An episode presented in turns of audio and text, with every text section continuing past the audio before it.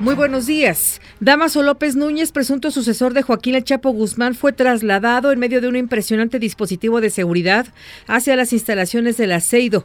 El licenciado, como lo apodan, fue arrestado esta madrugada en un departamento de la colonia Nueva Anzures, delegación Miguel Hidalgo. Pero ¿quién es Damaso López Núñez? En 2001, él se desempeñaba como jefe de seguridad en el penal de alta seguridad de Puente Grande, Jalisco. A cambio de millonarios sobornos, facilitó la fuga del narcotraficante y líder del cártel de Sinaloa, Joaquín El Chapo Guzmán. La relación entre ambos se volvió tan cercana que incluso se convirtieron en compadres. Sin embargo, tras el arresto y posterior extradición de El Chapo, se desató una guerra por el liderazgo de ese grupo criminal, concretamente entre los hijos de Guzmán Loera y el grupo de los eh, Damascos. En el operativo que permitió el arresto del licenciado no se registró resistencia alguna.